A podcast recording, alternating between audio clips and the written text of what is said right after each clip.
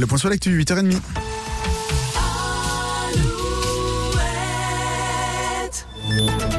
Alouette, les infos. Un bon 8h30 même. Bonjour Denis Le Barça. Bonjour Nico, bonjour à tous. Et on commence avec le temps et le retour de la pluie. Oui, après une pause de deux jours, le retour de la pluie en effet ce matin en ce 29 février. Bien sûr. C'est pour faire plaisir à Nico.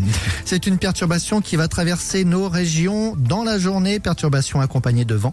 Température maxi de 12 à 14 degrés. 10 actuellement au Sable d'Olonne et à Poitiers.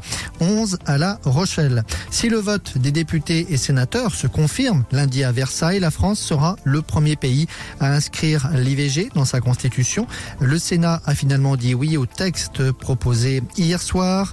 Les deux chambres se réuniront donc lundi en congrès à Versailles pour finaliser la procédure législative. Un producteur d'engrais de Charente-Maritime condamné hier pour pollution. La société Timac Agro, qui est basée à Tonnet-Charente, était jugée pour la pollution de l'air et des sols entre 2010 et 2019. On précisera que la production d'engrais est aujourd'hui à l'arrêt. Euh, Elle, elle stocke désormais de l'engrais mais n'en produit plus. Cette entreprise devra verser 115 000 euros à quatre associations de défense de l'environnement qui précisément avaient saisi la justice. À Angers, un chauffard condamné hier à un an de prison, un an qu'il passera hors de prison avec un bracelet électronique. L'homme était jugé pour avoir fauché et blessé trois personnes le 5 janvier dernier à la sortie d'une discothèque de la ville. Il roulait sans permis et sous le double effet de l'alcool et du cannabis. Il avait pris le volant à la suite d'une altercation euh, survenue un peu plus tôt à l'intérieur de la boîte de nuit.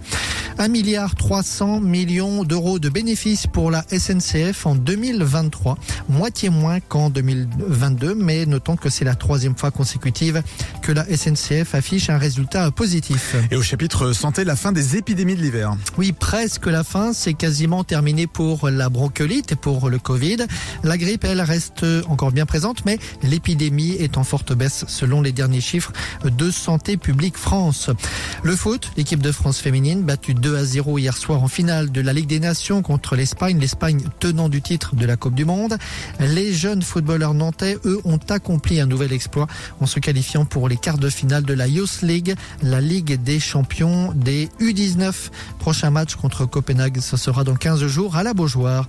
Et puis la voile, la deuxième place de Thomas Coville dans le Tour du Monde en solitaire en trimaran ultime. Son trimaran Sodebo est attendu cet après-midi à Brest.